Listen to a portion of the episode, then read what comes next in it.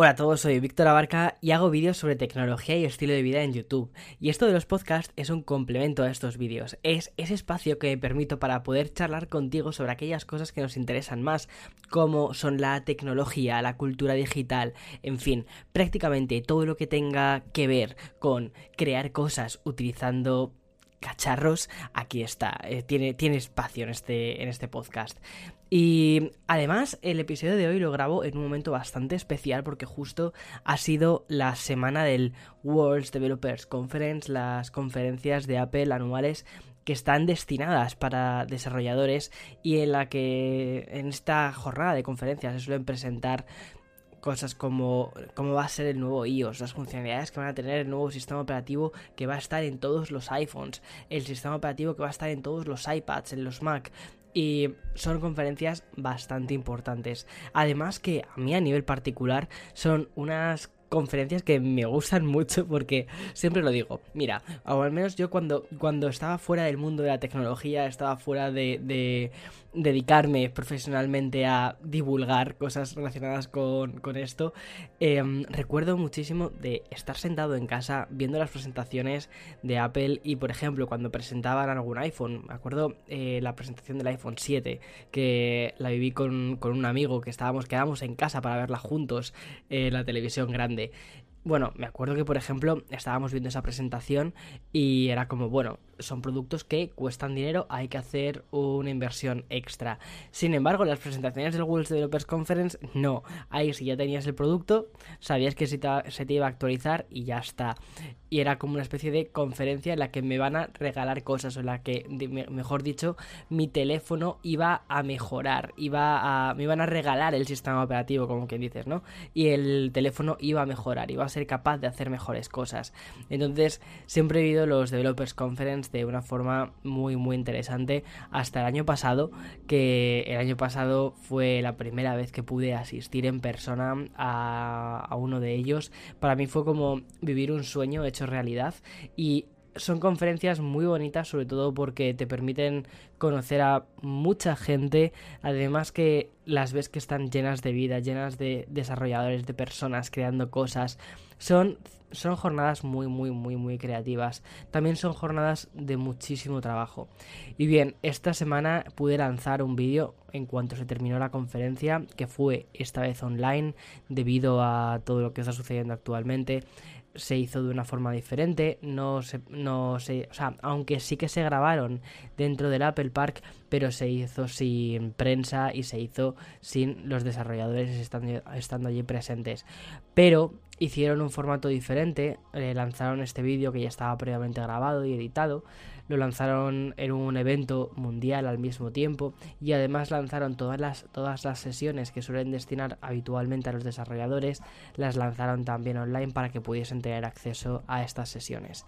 Creo que fue mm, algo bastante interesante que a muchísimas personas les ha ayudado y además justo cuando terminó la conferencia pude hacer una especie de resumen de las cosas que más interesantes que se habían presentado.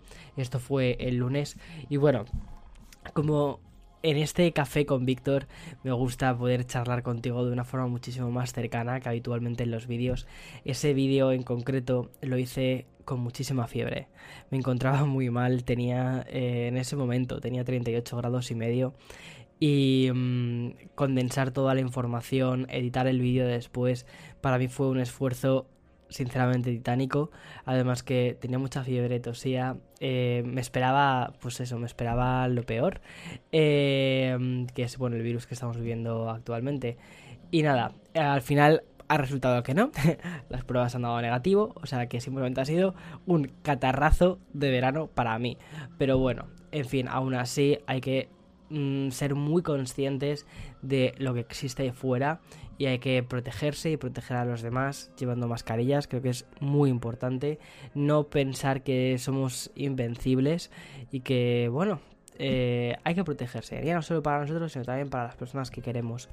Vale, después de esta pequeña eh, charla, eh, no me ha dado tiempo a subir más vídeos de forma individual sobre cada uno de los sistemas operativos que he podido ir descargando y probando, además de una forma súper intensa. Debo reconocer una cosa, debo reconocer que ni estando con fiebre puedo estarme quieto. Entonces lo que hice el lunes después de subir el vídeo, bueno, fue descansar, pero el martes estuve descargándome todas las betas. El miércoles estuve probando todo. Y ayer, eh, estoy grabando el podcast el viernes, ayer jueves fue mi cumpleaños, entonces eh, me tomé de descanso. O sea, es como que se me han juntado varias cosas. Y hoy viernes la verdad es que ya me encuentro muchísimo mejor. Si me notas que tengo la voz tomada, ya sabes a qué se debe.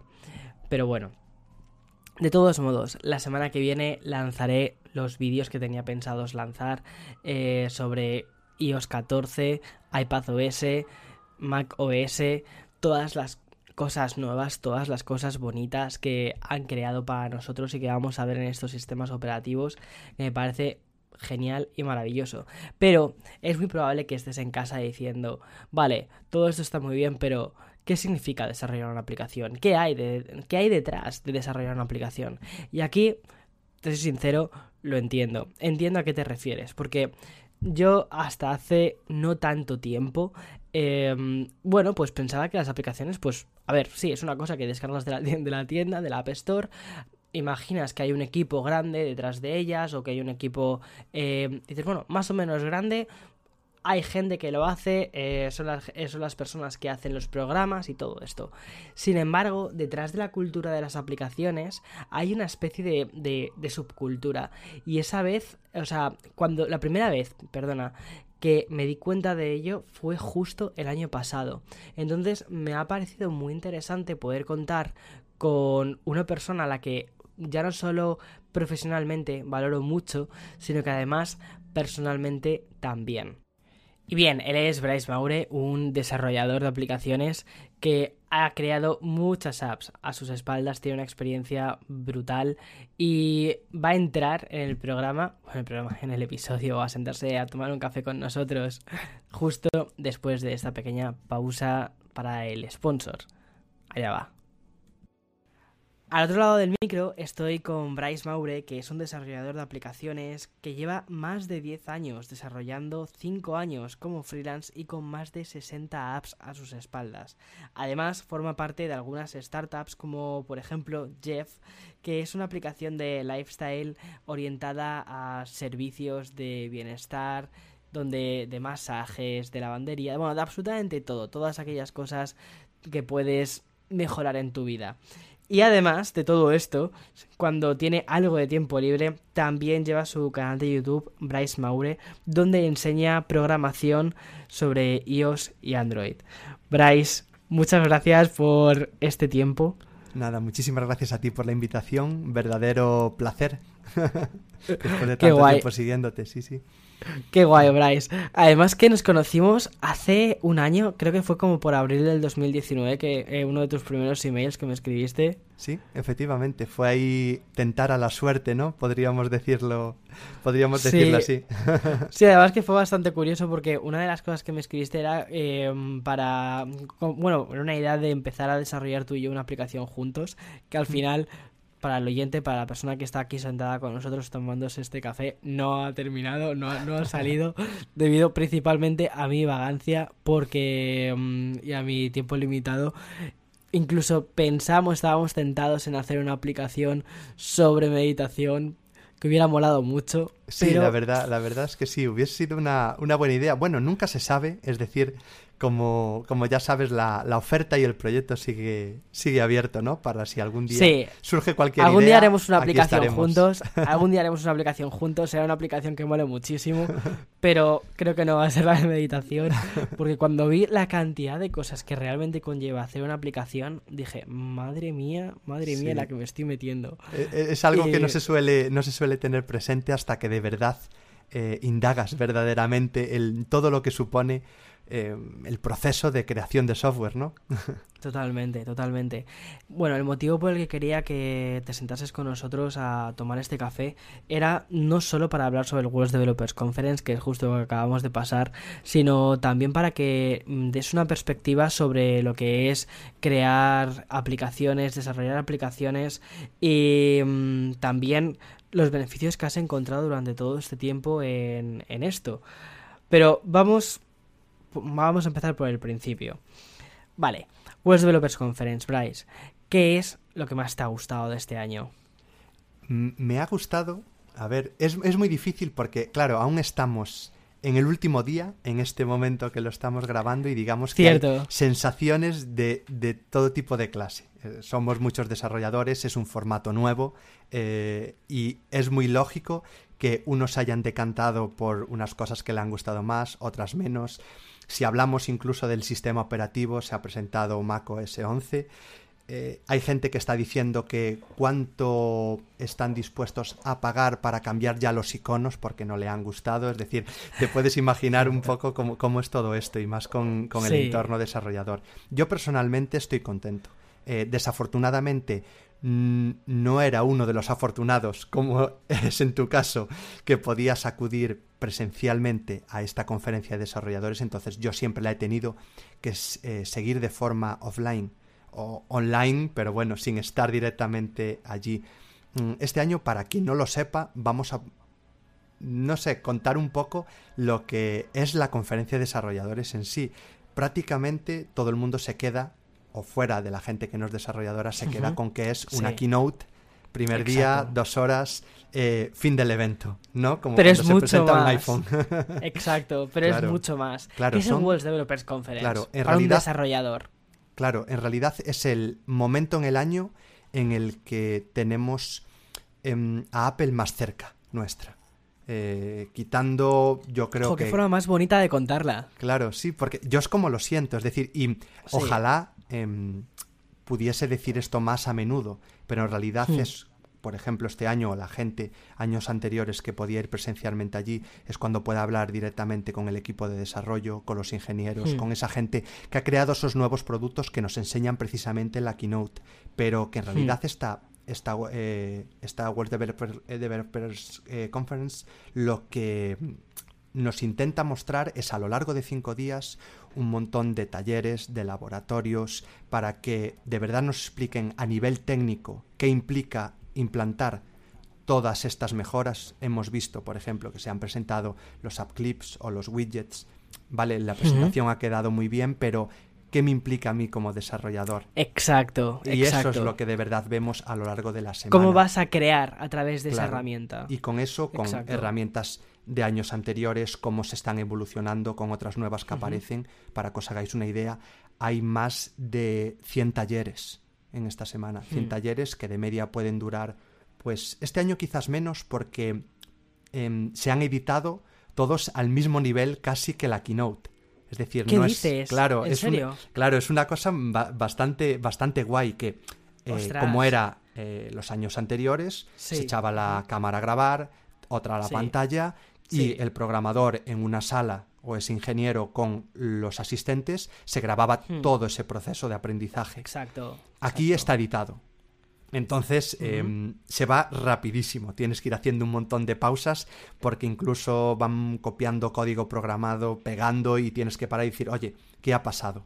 ¿Qué ha pasado? Sí. claro, pero bueno, un poco la, la, idea es esa. Es decir, de verdad es una semana muy importante porque es, lo vuelvo a repetir, cuanto más cerca tenemos a, Apple de ese entorno de desarrolladores, que algunos dirán que está hmm. más cercana o, menos, pero bueno, hay que aprovecharla, hay que aprovecharla y yo personalmente estoy contento porque de verdad sí que he sentido que han sabido transmitir bien eh, ese nuevo conocimiento, por lo menos para los que no teníamos la oportunidad de estar allí. Entiendo que para otra gente que sí que puede estar allí es más impersonal, pero como yo ya lo veía a través de una pantalla, pues digamos que por mí bien tenerlo todo claro y poder repasarlo a lo largo del año. ¿Te ha gustado la evolución respecto al año pasado? Es decir, a ti, a nivel personal. Sí, y más si hablamos ya un pelín a nivel técnico, eh, un poco todas las betas que se han sacado. Para los desarrolladores el año pasado y años anteriores fue bastante traumático e incluso los usuarios lo han vivido. O ¿En qué sentido? Todo a modo de que primera beta, todo errores, esto no hay quien lo pruebe. exacto. hace? Y eso tú seguramente sin programar hmm. lo has visto porque te has instalado esas primeras versiones y nada funcionaba, o por lo menos este como Este año es brutal. Y yo este, este año, es, que hasta a veces tengo sensación, sigo, pero esto de verdad es una beta, beta 1, digamos, es decir, primera versión que se enseña o es, o, es una ya una versión mucho más avanzada y creo que, ni siquiera, eso lo han tenido en cuenta Mm. yo creo que es una cosa muy importante eh, poner esto también un poco en perspectiva porque muchas veces cuando hablamos de, o sea, la primera beta que te instalabas eh, era la beta de desarrolladores. Mm. Entonces, la beta de desarrolladores esperas que esté, bueno, pues eh, como yo que sé, un, hecho un desastre. Está pensada para que sea una herramienta para vosotros, mm. para que podáis empezar a trabajar, pero ni de lejos para que alguien se la llegue a instalar y lo llegue a utilizar en su dispositivo móvil para eso quizás estaba la siguiente beta que era cuando se abría al público, que era una beta que estaba algo ya más pulida. Y esta beta de desarrolladores me ha recordado a esa primera beta que mm. se hace de cara al público, no la beta para desarrolladores en sí. Mm. Es que hablamos que entre medias hasta que quizás se lanza la, Golden Version, que es la versión que ya ah, va, digamos, mm. para, para todo el mundo, pues igual hay 8, 9, 10 cada 15 días todo eh, desarrolladores reportando errores, eh, Apple encontrando esos errores, solucionándolos, incluso hmm. incluyendo algunas cosas que, o quitando cosas que se pensaban que iban a ir o que no iban a ir. Es decir, es un, es un proceso largo hasta la presentación hmm. de los iPhone, que es un poco ese pistoletazo de salida ya en septiembre. Pues septiembre, octubre, cuando vaya a ser e, este año. Pero bueno, hay un tiempo, digamos, por lo menos para dar estabilidad a software, que es lo, lo más lógico en cualquier hmm. proceso de desarrollo. Y este año, la verdad, es que yo he instalado sobre todo iOS, iPadOS mm, y perfectos. Y gente que ha instalado ya macOS 11, yo aún no, eh, dicen es que es una maravilla. y digo, joder, ¿qué ha pasado este año? Y está bien porque el año pasado em, les dimos bastante palos con respecto a eso, que es en plan, oye, esto no os lo tenemos que solucionar eh, nosotros, vuestros errores que no nos estáis pagando. Exacto, sí. Pero bueno, bien, bien, bien, yo creo que ahí muy bien. Primero, una, una pregunta. Eh, ¿Para qué sirve una beta como iOS o como iPadOS? Porque yo creo que mucha gente no lo entiende, no entiende por qué este tipo de betas. ¿Para qué os sirven a vosotros como desarrolladores? Mm. Nosotros, o por lo menos lo que se espera, es que en el momento que salga eh, la nueva versión de iOS o de cualquier sistema operativo, em, las herramientas de desarrollo se han modificado todos esos mecanismos internos que nosotros utilizamos para desarrollar también han podido evolucionar, incluso algunos han podido dejar de funcionar porque se han encontrado errores o porque ya no procede que se utilicen. Entonces siempre tenemos un tiempo de adaptación.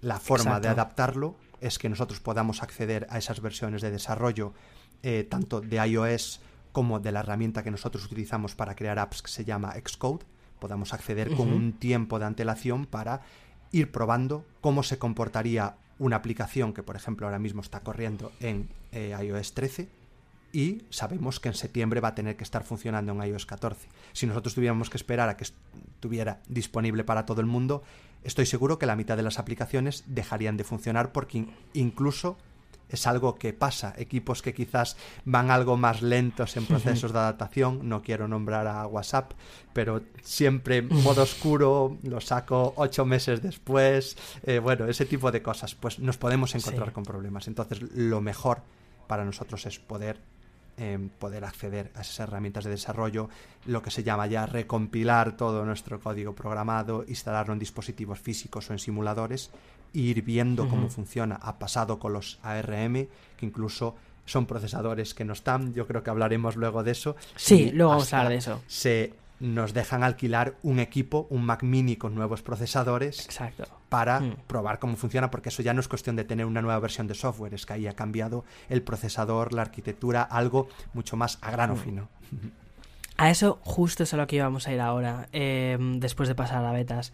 ¿Qué es lo que ha significado este, bueno, primero, este World Developers Conference? Eh, hemos visto una cosa bastante curiosa o interesante, que ha sido, hemos pasado de la arquitectura Intel o de los procesadores Intel, que tiene una arquitectura em, x86, ¿verdad? Eh, si no me equivoco.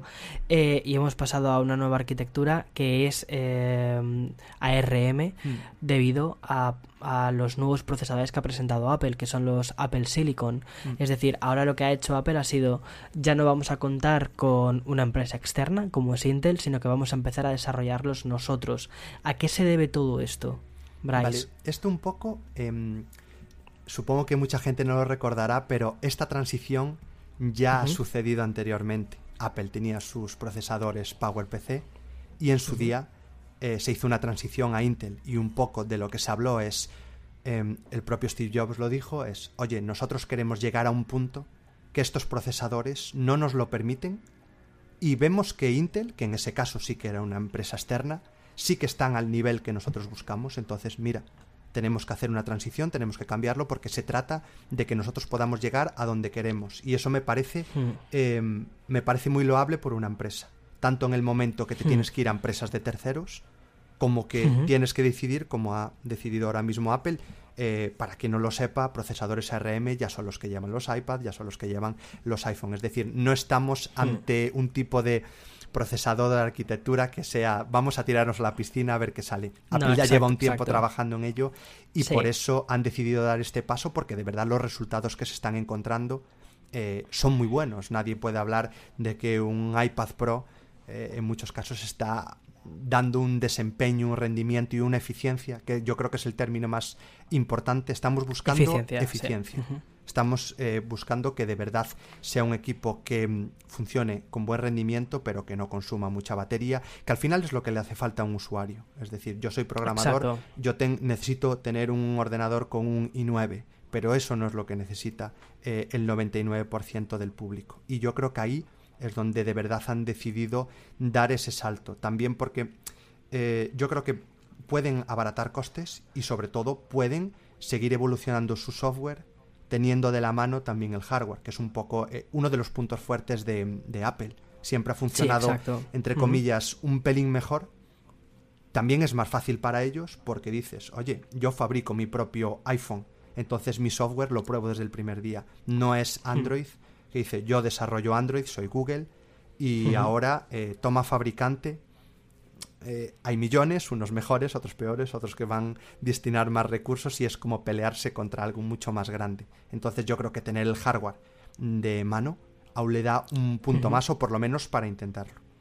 Sí, para el usuario entonces, eh, ¿crees que el mayor beneficio que van a sacar en cuanto a, a, este nuevo cambio que vamos a ver va a ser principalmente que quizás veamos algún tipo de reducción en los costes de quizás producción, que no sabemos si podrían llegar a ser también vistos estos, esto, esta reducción de costes también en el propio eh, dispositivo, y, sino que también veríamos equipos más eficientes.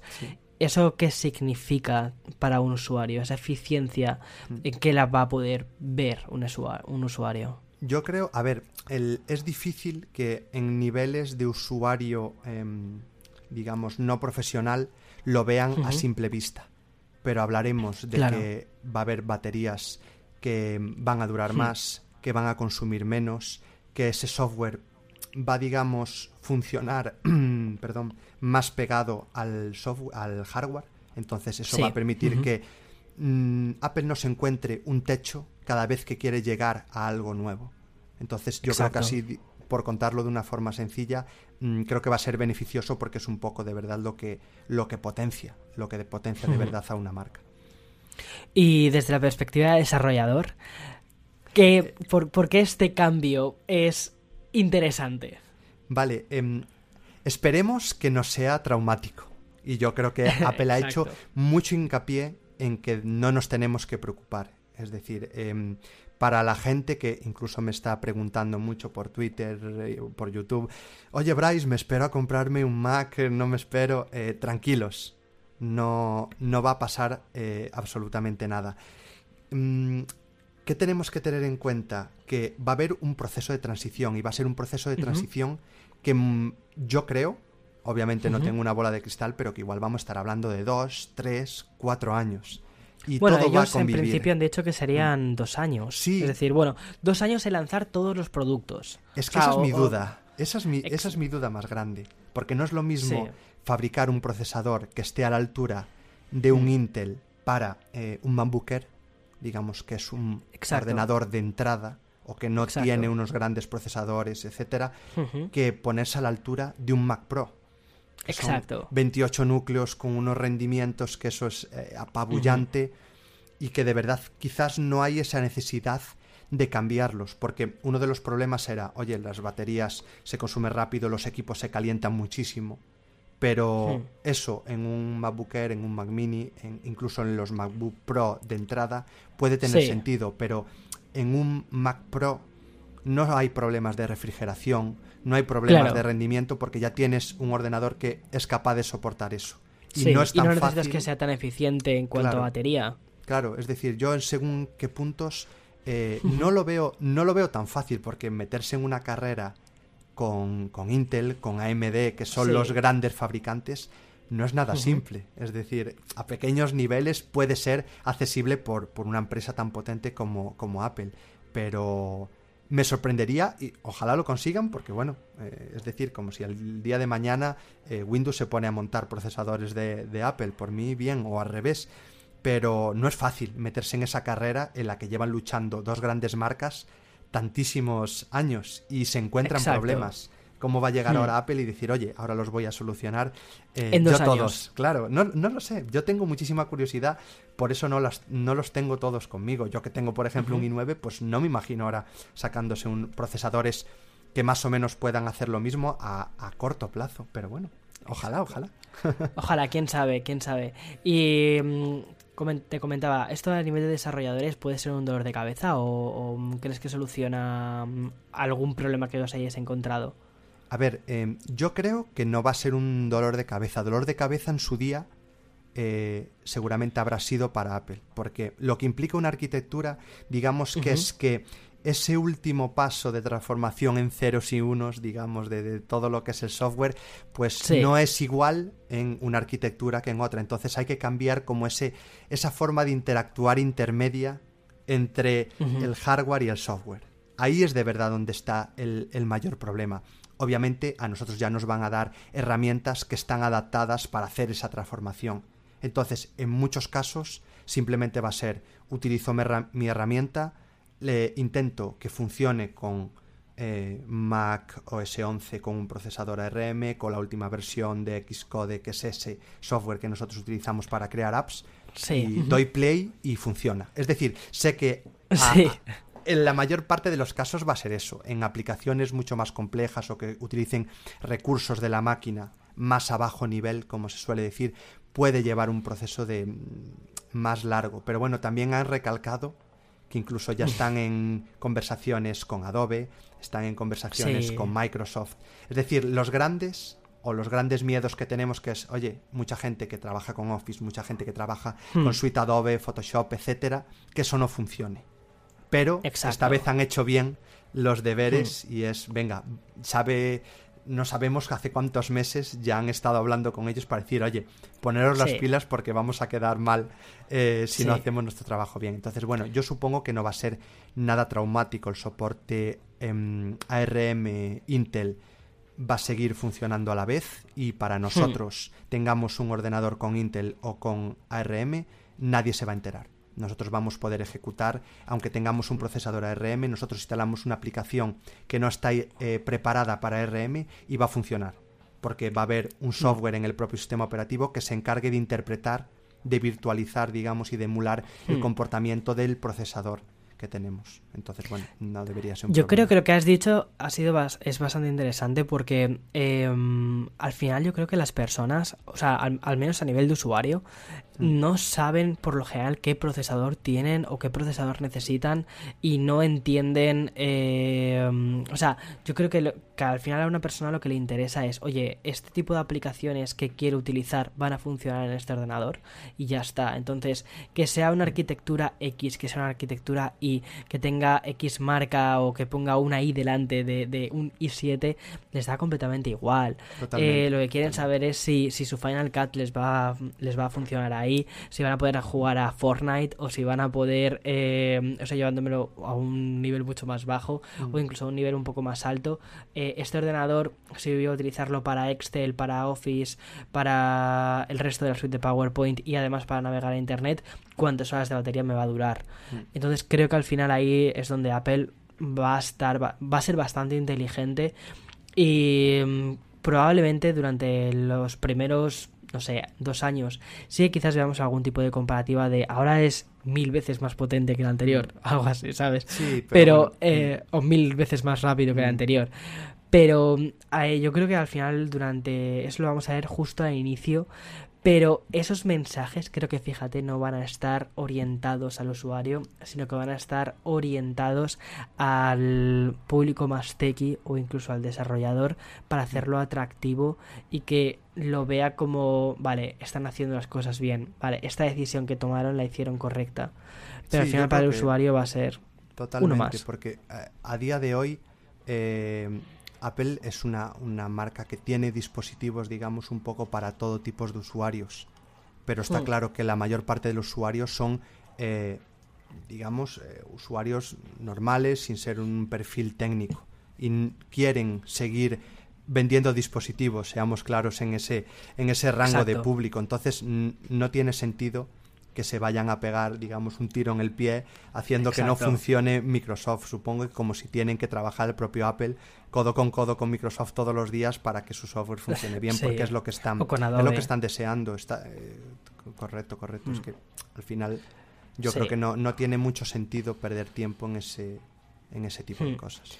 Además yo creo que han sido bastante inteligentes porque primero hace bastante tiempo que ya escuchábamos este posible paso de Intel a ARM no ha sido mm. una cosa que haya pillado de nuevas. Entonces, como tú dices, es muy probable que lleve ya mucho tiempo trabajando con Adobe para esto.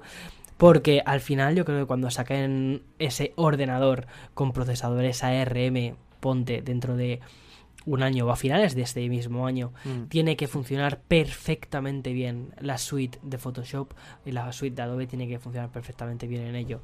Mm. Y no pueden sacar un ordenador que esté a media, sobre todo cuando Apple está tan vinculada a toda la parte creativa. Mm. Sí, totalmente. Es que al final el, el público profesional quizás ahí es el que más puede actuar como azote, digamos, de, de, que algo no funcione bien. Pero yo creo que como, obviamente va a ser una transición, digamos, de dos años, de tres años, de cuatro años, y los últimos dispositivos en ser afectados van a ser los más top. Es decir, van a hmm. tener incluso más tiempo para poder ir desarrollando hmm. ese, eh, digamos, toda esa transición de una forma y yo creo que incluso llegando a, tomar decisiones que si de verdad no, no han llegado a rendimiento de X procesadores, pues que digan, oye, es hmm. que quedamos con Intel y no pasa nada, todo va a seguir funcionando bien. Y, y, ya está. Y yo creo que eso también sería muy inteligente por su parte, que no se trata de una hmm. carrera, decir, esto es todo lo nuestro y, darse sí o sí, palos. está. Claro, porque ha pasado, es decir, Windows ha llegado a montar eh, algunas tablets con ARM y les ha ido sí, fatal. Surface X. Claro, y algunas les han ido súper mal por el tema de que no hmm. funcionaba porque no estaban adaptadas. Yo creo que es tontería meterse en eso y más cuando Apple un poco aboga, por tanto, eh, esa gran usabilidad que, hmm. tanto intenta transmitir. No, no tendría sentido. En su día, y estamos hablando de hace 15 años, de hace 15, sí, 15 años creo, la última transición, y casi no hubo problemas, o no a gran escala, a día de hmm. hoy yo diría que va a haber menos. Sí, yo también lo creo. Yo creo que es muy probable que además uno de los primeros portátiles que veamos sea un MacBook Air a finales de este mismo año con un procesador A12, A12Z o un A13 incluso eh, que esté haciendo uso de lo de justo de lo que comentabas antes, ¿no? Hace un ratito, esa especie de equipo en alquiler eh, que es el kit de desarrollo para desarrolladores. Que hay que devolver, por eh, cierto, que mucha gente dijo que bien un Mac Mini por 500 dólares. No, no, los pagas y después devuelves. Sí, me parece curioso, me parece bastante curioso. Pero creo que sea una de las primeras cosas que veamos y que luego más adelante empecemos a ver equipos mucho más grandes mm. eh, con estos procesadores en caso de que efectivamente lleguen a poder hacerlos. Bueno, y esto, o sea, esto es relacionado con la World Developers Conference, Bryce. Pero bueno, antes de, concluir la World Developers Conference, ¿qué ha sido lo que más te ha gustado a ti a nivel personal? Em, ¿Cuál ha sido tu, highlight? Vale, eh, claro, tendría que decir algo técnico, entonces no sé. Me ha gustado mucho. algo técnico. Vale, em, ¿cómo se están creando las interfaces gráficas? Es decir, cómo creamos los programadores lo que vemos en un móvil se hacía con una librería que se llama eh, UIKit es lo que utilizábamos hasta ahora. El año pasado se presentó una que se llama Swift UI, un poco ya relacionada con, el, con el lenguaje de programación que utilizamos, que se llama Swift. Y se ha renovado de una manera, digamos, eh, con una segunda versión muy potente y que de verdad me ha puesto los dientes largos para empezar a llamar a clientes o empresas con las que colaboro y decir, oye, vamos a tirar todo lo que hicimos porque yo quiero empezar a hacerlo con, con esto desde cero. Entonces, bueno, yo creo que de verdad me, me ha gustado bastante eso. Después ha, ha habido mucho muchos temas incluso más técnicos, pero bueno, yo creo que ahí tampoco entrar sería volvernos muy locos ahora mismo. Sí, pero bueno, me encanta que hayas mencionado lo de Swift, ¿vale? Porque justo esta, este segundo bloque contigo quiero tratar sobre justo esto, mm. tu perspectiva de desarrollador, qué beneficios encuentras para desarrollar con Apple, si te lo han puesto fácil, em, y luego vamos a hablar un poquito sobre, sobre Swift. Bien, ¿qué, qué, beneficios encuentras? Como, porque bueno, una de tus, una de, una de las muchas cosas que haces, eh, em, aparte de desarrollar aplicaciones, es también divulgar sobre eh, o enseñar cómo, cómo desarrollar, cómo desarrollar para Swift en tu canal de YouTube. ¿Qué beneficios encuentras a desarrollar aplicaciones en, Apple? Vale, yo en, primer lugar, el, el, tema de desarrollar aplicaciones ya es algo eh, bueno simplemente por el hecho de las ofertas de trabajo que existen a día de hoy, de lo satisfactorio que resulta. Es decir, estamos creando, em, podemos crear o llegar a crear una aplicación que puede tener todo el mundo en la palma de su mano. Eso fue algo que a mí en su día fue lo que, parte de lo que me impulsó a dejar eh, mi empleo en una empresa privada y a montar yo mi propia empresa. El decir, oye, yo necesito esa sensación de, de, satisfacción y de realización personal de crear aplicaciones, ¿no? Y de verdad, a lo largo de los años, por lo menos creo que no me he equivocado hasta el momento. Por lo menos sé que ese aspecto. Me he equivocado en muchas más cosas, pero bueno, en eso por lo menos eh, no. Desarrollar para Apple, em, digamos que yo creo que uno de los beneficios es un poco también algo o una cualidad que mucha gente utiliza para para detractar, digamos, a Apple, que es sistemas cerrados o, digamos, algo que quizás está más eh, en un grupo más reducido de personas. Eso, como desarrolladores, a mí personalmente me funciona muy bien. ¿Por qué? Porque yo en su día, cuando en Android había que pelearse con 500 modelos diferentes de móviles, yo me tenía que mm. pelear con que funcionara bien en un iPhone 4 y un 4S. Entonces, eso es magnífico de cara a dolores de cabeza cada vez que sale una nueva versión de iOS. Em, yo os voy comparando con Android. No soy un hater de Android, por favor. Vivo de desarrollar aplicaciones Android. Pero ya que estamos hablando de Apple, voy a decir las cosas buenas. Después, si quieres, también hablamos de las malas.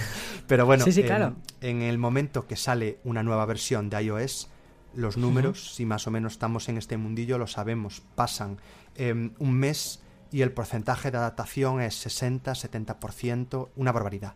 Es hmm, decir, esto en Android eh, sale nueva versión de Android, pasa el mismo mes que pasó en Apple y el porcentaje de adaptación es de un 3%.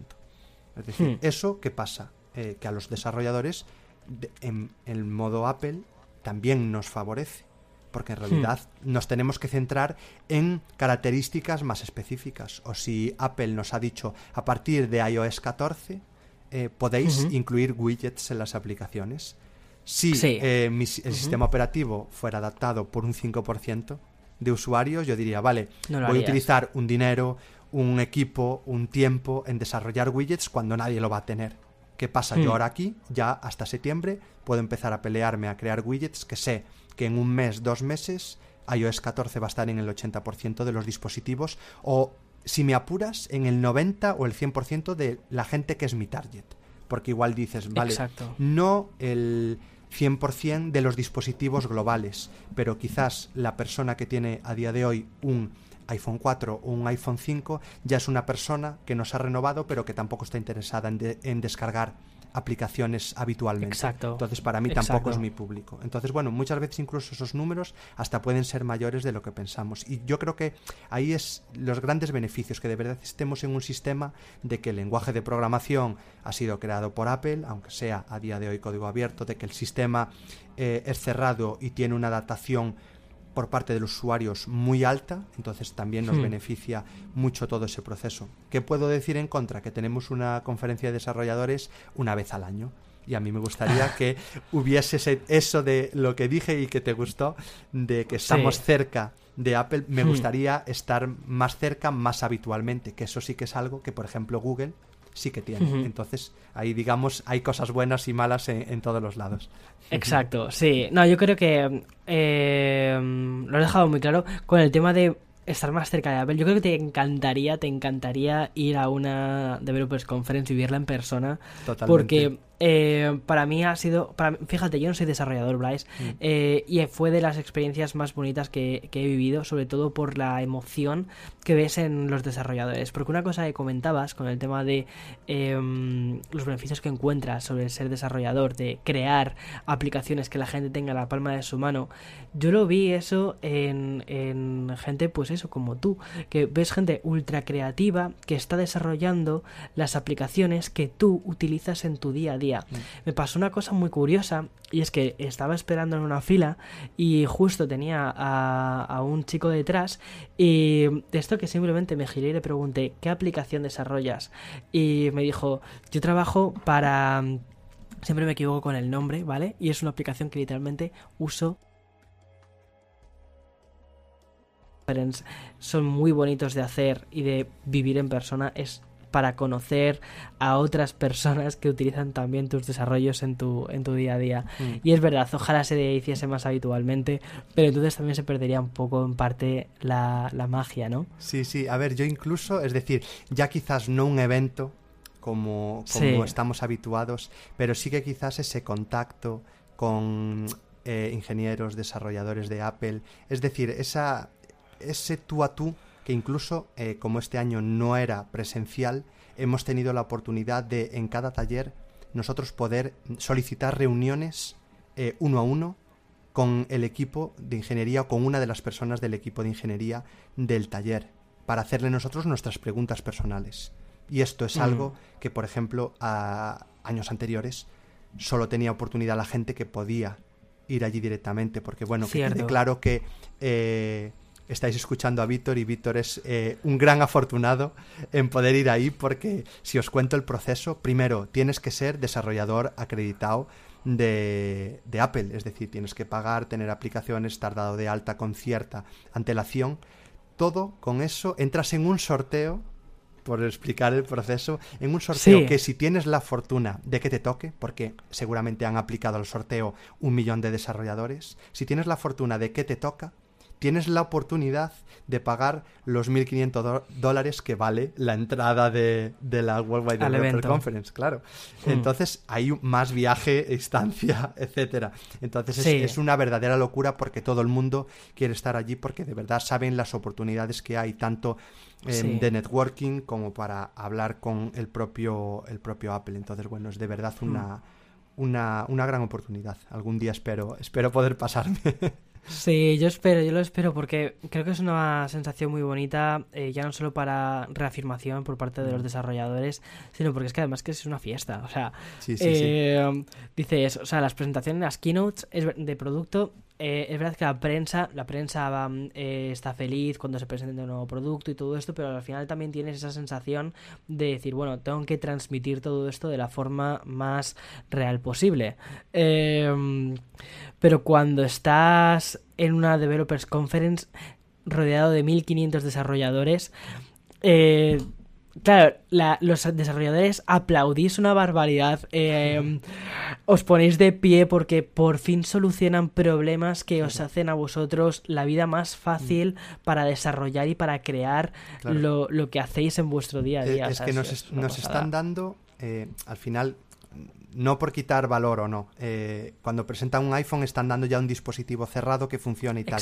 a nosotros nos están dando mimbres para que podamos hacer volar nuestra imaginación con nuevas creaciones. Acaba de crear, acabo de quedar como muy flipado, ¿no? Pero es muy bonito. esta frase, pero, pero digamos, resumiéndolo y, humildemente, de verdad, sin bromas aparte, eh, muchas veces es como nos sentimos, decir, oye, eh, esto es una barbaridad, ¿qué puedo hacer ya con esto? Quiero probarlo, quiero saber cómo funciona, o al contrario, es decir, llevo esperando aquí todo el año para que me presentes esto que no sé que no me vale para nada. Es decir, hay, hay sensaciones de todo tipo y más cuando se presentan tantas cosas, porque ya al margen de lo que vemos en la keynote, que es lo, lo que habitualmente ve todo el mundo, eh, os he hablado de más de 100 talleres, es decir, aquí estamos hablando de temas a grano fino eh, a montones, ¿no? Entonces, bueno, muchas cosillas que de verdad vamos viendo eh, sobre la marcha. Y eso está muy bien porque es un poco las herramientas que tenemos de cara al próximo año, hasta que vuelva a haber una, una nueva conferencia de desarrolladores y que podremos mm. hacer. con todo eso. Totalmente. Eh, Bryce, ¿consideras que Apple te lo, te lo pone fácil a la hora de desarrollar aplicaciones? Me lo que es un proceso me lo pone fácil a la, hora de desarrollar aplicaciones, es decir, como desarrollador creo que la curva de aprendizaje no es de las, no es de las más grandes. Em, ¿Dónde está em, un poco la traba? Pues en lo de siempre, es decir, pues quizás me tengo que comprar un Mac. Ahí ya puede haber un punto de inflexión hmm. que no todo el mundo se lo puede permitir en primera instancia. Es decir, es mucho más hmm. habitual que todo el mundo tenga un ordenador con Windows, funcione bien o mal en casa, pero eso es hmm. suficiente para dar tus primeros pasos. En Apple sí. o tienes que irte a un Mac o tienes que irte a una máquina virtual instalada en Windows, etcétera, pero bueno, necesitas mínimo eso. ¿Quieres subir las hmm. aplicaciones? Una licencia de desarrollador de Apple vale 100 eh, euros anuales. Hmm. Gente se la puede permitir, gente no. Eh, Android son 25 dólares eh, de por vida subir una aplicación a, Play Store. Entonces, muchas veces de ahí surgen Em, mucho público que dice, oye, es que Apple me lo pone complicadísimo. O comprarme eh, un iPhone. Ahora ya los, los precios de entrada no son los mismos, pero antes quizás ya eran mucho más elevados. Te estabas comprando un móvil tope gama comparados con otros.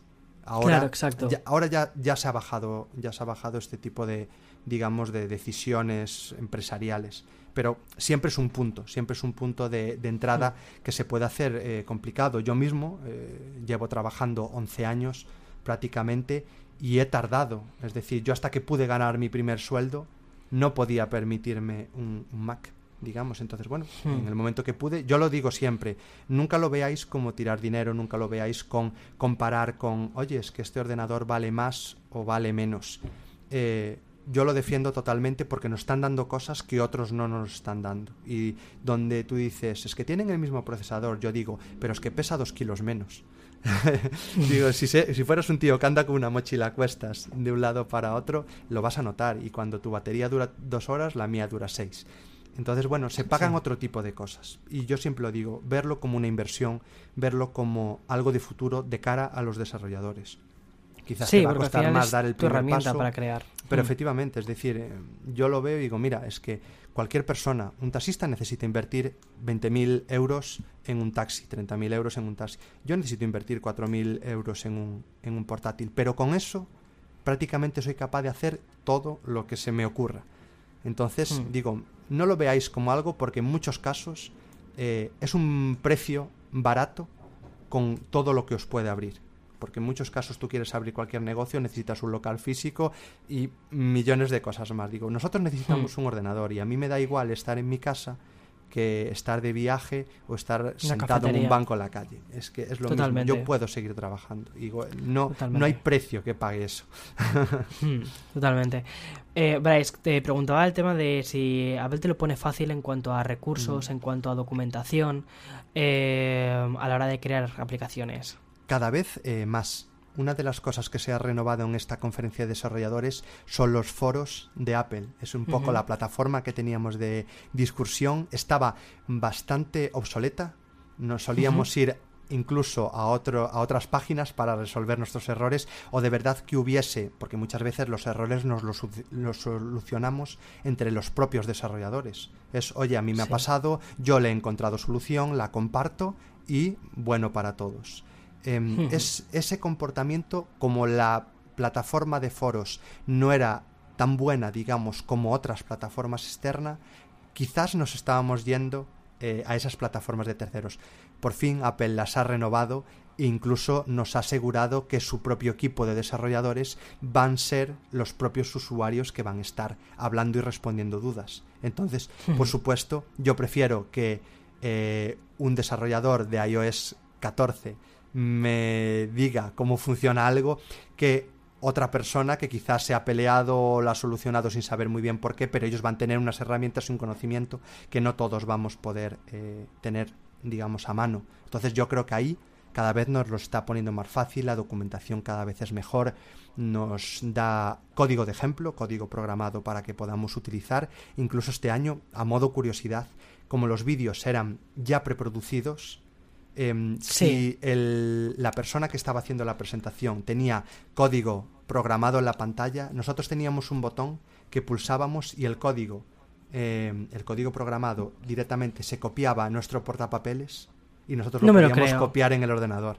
Claro. ¡Qué bueno! Entonces, eso nos da mucha... ¡Qué curioso! Eh, está guay porque encima estas charlas fueron muy rápidas, porque claro, como está preproducido, no hay lugar a equivocarse, no, no hace falta eh, perder el tiempo en escribirlo, copio pego, copio pego. Y entonces también eh, utilizaron eso. Entonces, claro, nosotros también es un buen mecanismo para decir, oye, vas muy rápido, pero bueno, doy pausa, lo copio, me voy a, a, mi Xcode, a, esta herramienta y ya está. Entonces, bueno, ah, está guay, eso me gustó. A ver qué pasa, porque esa es otra de las dudas y yo creo que estamos comentando bastante los desarrolladores, es para el año, cuando si todo va bien se va a celebrar otra vez presencialmente, qué va a pasar con este formato. Claro. Hay gente que no le ha gustado nada, también eh, hay que decirlo todo, pero a mí personalmente sí que me ha gustado. Digo, ¿qué pasa? Vamos a volver a ver a un tío que, obviamente, la gente que está allí sentada en el auditorio, súper bien, pero yo en mi casa, bueno, pues quizás no lo, no lo noto tan cercano. Digo, quizás esta, parte preproducida me gustaba más y, esas charlas uno a uno con el equipo de ingeniería que podíamos solicitar, que ahí sí que podías llegar, digamos, más, más al fondo de todo esto. Qué bueno, qué bueno. Bryce, ¿es fácil aprender a, programar dentro del ecosistema de Apple? Hmm, yo creo que hoy en día cada vez programar es más fácil. Porque sí, ¿por qué? Cada vez se está abstrayendo más, digamos, eh, si nosotros hablamos de hace 50 años, tú querías programar y tenías que escribir ceros y unos, digamos, por simplificarlo mucho. A día de hoy, ningún programador va a tener ni idea de cómo se está transformando el código a código máquina, que son esos ceros y unos. Entonces cada vez estamos más alejados de, cómo de verdad funciona internamente eh, el software. Entonces, Hay como más capas, ¿no? Claro, eh, para que os hagáis una idea, en muchos casos incluir un botón en una pantalla em, en, en, una aplicación de iOS, nosotros tenemos un componente que se llama botón, lo pinchamos con el ratón, lo arrastramos a un lienzo que es la pantalla, y le decimos, oye, quiero que estés a 10 píxeles de esta parte superior y a 5 de la inferior. Y el botón queda colocado y se ve. Después nosotros le damos comportamiento y en muchos casos todo esto es mil veces más complejo. Tampoco lo quiero simplificar demasiado. Pero que digamos ya nos hemos alejado bastante de ese paradigma que implicaba la programación de hace 30, 40 años. Yo lo digo y no lo digo con maldad. Hace 40 años había que ser un genio para programar eh, a día de hoy solo hace falta esforzarte, estudiar y dedicarle tiempo. Ya está. Entonces, bueno, yo creo que a día de hoy no, no es difícil, no es difícil ponerse a, programar. ¿Qué pasa? No lo podemos ver como una profesión de yo me dedico un mes a estudiar y ya está todo hecho. Yo llevo 20 años programando, yo he empezado con 16 años, creo que es la primera vez que tiré, digamos, una línea de código, tengo 33 para que os hagáis una idea, y todos los días aprendo cosas nuevas, porque en muchos casos el lenguaje de programación que yo utilizaba hace 15 años no es el que utilizaba hace 10 y no es el que utilizo hace 5 o hace 3. Entonces estamos en, constante, en constante desarrollo. Es lo único que tenemos que tener en cuenta, esa, esas ganas de seguir aprendiendo y de, y de concienciarnos de que forma parte de nuestro proceso. Muy bueno. Eh, Swift es el lenguaje de programación que se utiliza en, en Apple, ¿verdad? Sí, efectivamente. ¿Es, ¿Es complicado aprenderlo? Yo digo que no, y más cuando venimos de otro lenguaje de programación, igual que ahora estamos viviendo el cambio de ARM, también hemos cambiado de lenguaje de programación para crear aplicaciones para entorno Apple. Em, veníamos de un lenguaje que se llamaba Objective-C, que era, venía un poco dado de los tiempos de Steve Jobs antes de volver a Apple. Entonces, bueno, para que os hagáis un poco la idea de dónde viene todo esto y que hemos utilizado hasta prácticamente hace cuatro o cinco años y ahí se ha cambiado a Swift y obviamente aún sigue funcionando. Oye, te dice, ¿qué pasa? Eh, al ser un lenguaje nuevo, se han utilizado paradigmas de programación mucho más modernos, mucho más flexibles, mucho más rápidos, mucho más eh, simples, eh, en resumidas cuentas. Entonces, bueno, programar, em, más que programar, nuestro proceso como programadores es aprender a pensar. Es decir, yo lo digo muchas veces y es que a nosotros nos pagan por ser mejores o peores pensadores. Programar en Swift o programar en Kotlin, que es otro lenguaje, o en Java, que es otro lenguaje, lo tenéis que ver como aprender un idioma. Si yo sé decir algo en español, si lo quiero decir en inglés, obviamente no es literal, pero yo podría traducir palabra a palabra y más o menos algo saldría. Si yo traduzco todas las palabras en español a inglés, más o menos algo inteligible iba a salir. No exactamente eh, perfecto, pero bueno, algo íbamos a tener. ¿Dónde es, lo importante? ¿Dónde está el, punto que hace un buen programador o un mal programador? En saber cómo construir una, una frase. ¿no? En saber articular esas palabras. Entonces, en el momento que sabemos programar en un lenguaje, es muy fácil dar saltos a otros tipos de lenguaje. Por eso no nos tiene que intimidar que sea un lenguaje de Apple o un lenguaje de Google o lo que sea. Es decir, cada día es mucho más fácil llegar a ellos. Entiendo, entiendo, pero desde la perspectiva de una persona que literalmente no tiene ni idea de nada, cero, cero. O sea, tú imagínate que yo, ¿vale? Bryce, eh, te digo, mira, Bryce, eh, no tengo ni idea, pero quiero aprender, quiero hacer una aplicación. Eh, ¿Es factible? O sea, ¿puedo, ¿puedo aprender un Swift de cero? Sí, sí, sí, totalmente. A ver, hay muchas formas de, de digamos, entrar en el mundo del desarrollo, pero por fortuna hoy en día no solo tenemos la oportunidad de formarnos mediante una universidad, por ejemplo, aquí en hmm. España pues tenemos ciclos formativos. Eh, cada día hay más academias online y cada día hay más foros, más libros, más divulgadores, más formadores en YouTube mismo gratuitamente. Y hmm. eso abre, digamos, es que lo abre todo. a día de hoy hmm. nos da la oportunidad de aprender cualquier cosa y entre ellas está la programación y yo mismo eh, que no sirva que no sea autopromoción pero bueno por contarlo eh, ya no es la primera persona que me dice he empezado a programar con tus tutoriales en YouTube y hoy mismo estaba haciendo un directo en Twitch y me han dicho he conseguido mi primer trabajo como desarrollador iOS eh, obviamente no es mérito no es mérito mío para nada pero sí que he formado parte, digamos, de ese proceso. Ese crecimiento, qué bonito. Y, es muy bonito, es muy bonito escuchar ese tipo de cosas y en muchos casos eh, hay gente, me he encontrado eh, niños de 13, 14 años empezando a programar hmm. que digo, ojalá yo con 13 años tuviera tan claro de, que hmm. quiero aprender a programar porque obviamente no, no son cosas que se me pasaban a mí por la cabeza ni, ni remotamente. Y ya es gente que está siguiendo los tutoriales. Y otra gente que tiene 40 o tiene 50 y dices que quiero cambiar en mi trabajo y también me voy a dedicar eh, a esto. Y estoy viendo resultados por, digamos por público muy muy diferente y con, con, oportunidades también muy muy diversas. Entonces yo creo que se puede dar ese paso. Lo único que tenemos que saber es que es eso. Hay tiempo hay un tiempo que tenemos que tenemos que ser conscientes de que mm, tiene que transcurrir hasta que seamos capaces de hacer una app no va a ser en una semana ni va a ser seguramente en un mes pero se llega se llega totalmente Qué bueno. Y, jo, pues me lo has dejado además muy a huevo para la última pregunta que quiero hacerte, que es que si tuvieses que empezar ahora mismo, ¿cómo lo harías? Vale. Eh, o sea, empezar de cero, ¿eh? O sea, es decir, ¿cómo empezarías? O sea, si dijeses el, pequeño Bryce. yo, creo que, yo creo que nunca podemos, eh, nunca podemos decir que hay un camino mejor o peor porque mucha gente también me pregunta, oye Bryce, ¿tú qué haces eh, tutoriales en, en, YouTube? Ya no voy a la universidad. Digo, no se trata de eso, porque muchas veces depende más de nosotros que del resto. Tú puedes ir a la universidad y puedes tener grandes profesores o puedes tener pésimos profesores. Entonces ahí ya hay un punto, digamos, en que puede marcar eh, tu aprendizaje hmm. o puede ser una persona que estudie para el día antes del examen o puede ser una persona que vaya estudiando todos los días y que sea capaz de afianzar esos conocimientos. Y yo creo que ahí es un poco donde está el kit de la cuestión, que hay muchos caminos. Hoy en día eh, yo creo que tenemos algo muy bueno que es la enseñanza gratuita. Eh, ¿Cuánta gente, o seguramente ya en tu promoción mucha gente, ha decidido estudiar una carrera, pero tú no sabes en dónde te estás metiendo hasta que ha pasado un año o, más, o acabas y dices, oye, he acabado una carrera, pero esto no es lo mío. Es algo muy habitual. ¿Qué podemos, pero qué, eso que ha implicado que has estado cuatro o cinco años, tres, cuatro o cinco años en la facultad, invirtiendo miles de euros hasta que eh, llegas a un punto de decir, oye, ¿qué hago?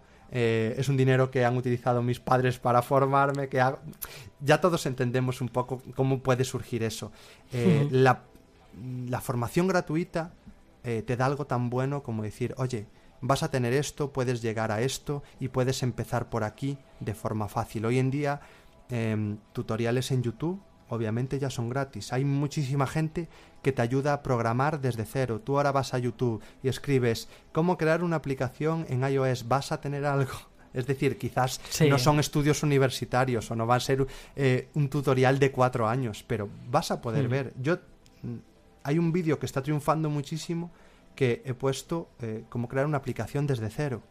Y la gente, por lo y en 10 minutos, 15 minutos se lo explico. Y ya dicen, oye, es que unos dicen, esto no es lo mío, y otros dicen, ostras, pues mm, me has resuelto eh, muchas dudas que yo tenía, porque obviamente si nadie te lo explica, eh, es, muy, es, muy, difícil, es muy difícil llegar a esas conclusiones por ti mismo. Entonces, yo hoy en día mm, me, yo creo que debemos darle la oportunidad a la, a la enseñanza gratuita, por lo menos para ese primer, eh, para ese primer paso. Y hmm. tenemos eso, sitios como YouTube, sitios como Udemy, que tiene cursos súper económicos para decir, oye, voy a invertir 10, 20 dólares en tomar un, curso, por lo menos voy a ver eh, lo que es. El formador será mejor o peor, pero por lo menos tienes la oportunidad de una toma de contacto. No es, es que me voy a la universidad y eh, ya he tenido que pagar una matrícula y voy a tener que estar un año hasta más o menos verlo. Obviamente te va a dar otras cosas que no te va a dar un tutorial de YouTube, pero por lo menos ese punto de entrada lo tienes muy a mano. Hmm. Sí, como una pequeña preview, como sí, un punto de entrada hmm. para internet es muy bueno. Y que, bien utilizado, disculpa, y que bien, y... que bien, utilizado se puede convertir en una plataforma de enseñanza totalmente. Es decir, curso tras curso, tutorial tras tutorial, libro tras libro, puede ser eh, tan experto como el universitario, como la persona de máster, porque al final depende de, cómo lo quieras llevar tú adelante eso. Entonces, por lo que veo un poco, respondiendo a la pregunta eh, que te hice, es, ¿harías formación online más o menos? Sí, yo creo que sí, porque eh, hoy en día es eso ya no es más el negocio de, venga, voy a ver si doy un curso y a ver si suena la flauta y se une mucha gente a mi curso. Es que en realidad tienes a grandísimos formadores de grandísimos equipos trabajando en empresas enormes, compartiendo su mm. conocimiento y las, las propias empresas, eh, y en programación es algo muy habitual, que no solemos tener la mentalidad de decir es que nos callamos el conocimiento. Internet está repleto de grandes equipos y de grandes apps millonarias que han desarrollado cierta utilidad que les ha llevado años, les ha llevado miles de, recursos en llevarla a cabo y después llegan y dicen, mira, gratuita, para que tú la utilices para tus propios proyectos. Y eso es algo que tenemos. Por eso es tan grande y cada vez hay más desarrolladores que están dispuestos a irse a YouTube, a irse a Twitch, a irse a Udemy, a decir, mira, es que yo explico todo lo que hay. Y a mí es un poco lo que me ha movido en su momento para decir, es que, ¿por qué me lo voy a callar si yo he aprendido un montón de gente que, que no le ha costado nada, em, digamos, mostrar sus conocimientos después de 20 y 30 años eh, masticándolos para mí dejármelos fáciles? Entonces, bueno, a tope con eso. Qué bueno, Bryce. Muchísimas gracias. Muchísimas gracias por ese rato de café y por haber transmitido también eh, lo que significa ser un desarrollador. Muchísimas gracias a ti. Bueno, un placer totalmente, totalmente.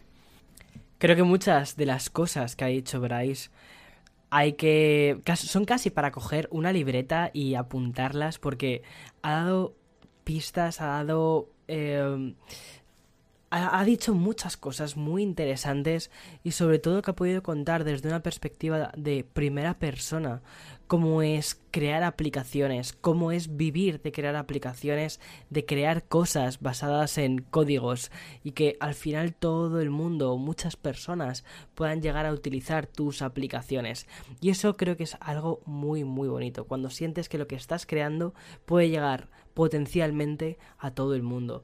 Por eso al final el World Developers Conference, aunque me guste mucho, siento que el World Developers Conference no está destinado para mí.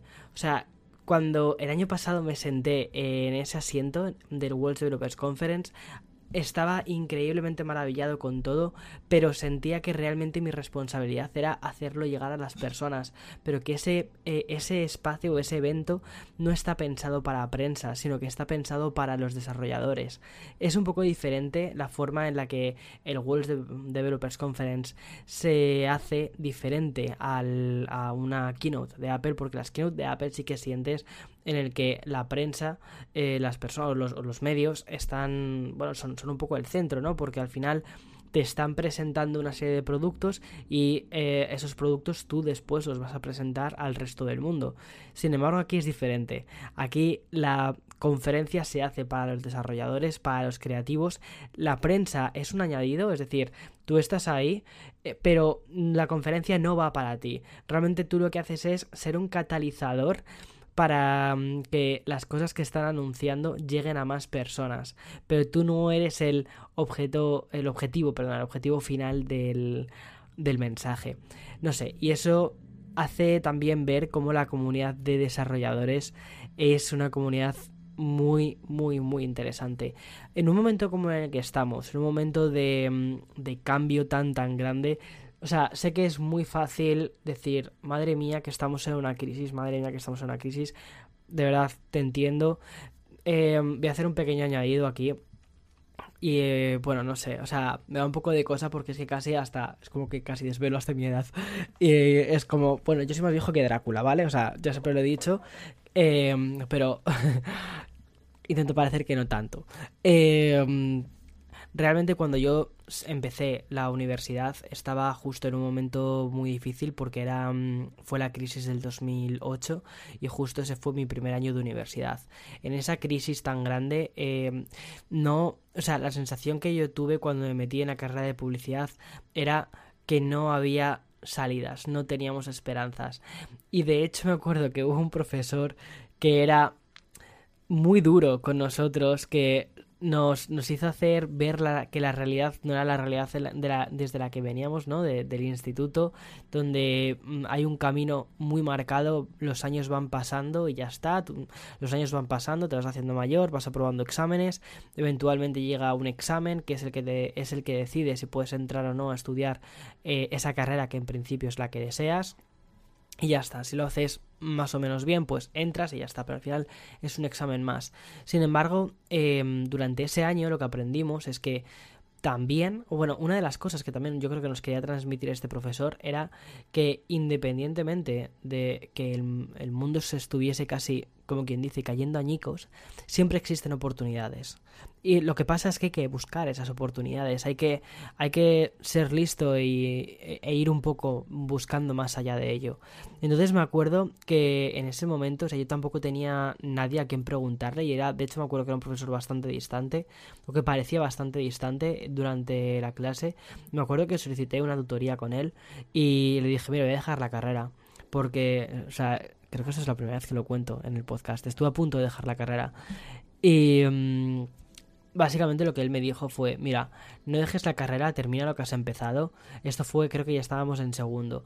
Eh, termina lo que has empezado porque aunque, o sea, en todos los momentos de nuestra historia realmente el ser humano casi siempre ha estado en crisis, ¿vale? Lo que pasa es que al final, incluso estando en crisis, la gente ha terminado saliendo hacia adelante. Lo que pasa es que tienes que intentar buscar las oportunidades dentro de la crisis.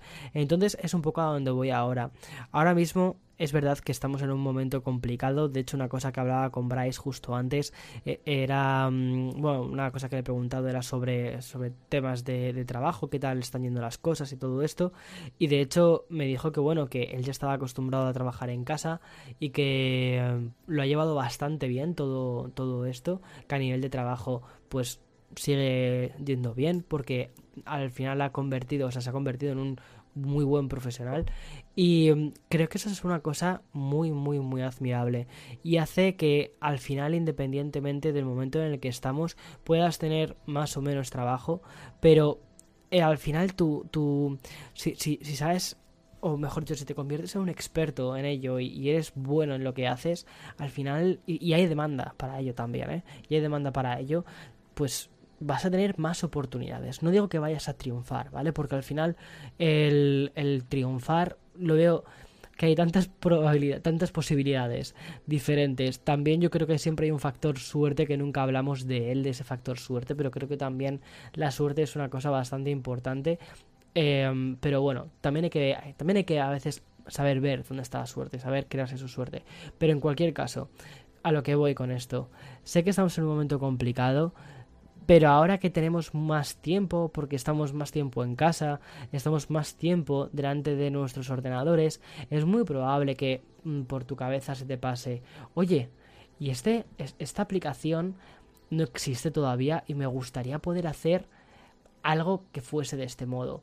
Pues ahí lo tienes, ahí lo tienes, ahí tienes esa motivación. Quieres crear algo, quieres crear ese Lego gigante, ese castillo gigante. Pues aprovecha ese momento tan interesante de, de, tu creatividad y también aprovecha, como decía Bryce, el momento en el que estamos, que hay muchísima información en Internet, que tiene esa gente increíble, de hecho, él es muy, muy, muy buen divulgador de, todo esto. O sea, yo, he mirado sus vídeos en YouTube, explica muy bien las cosas.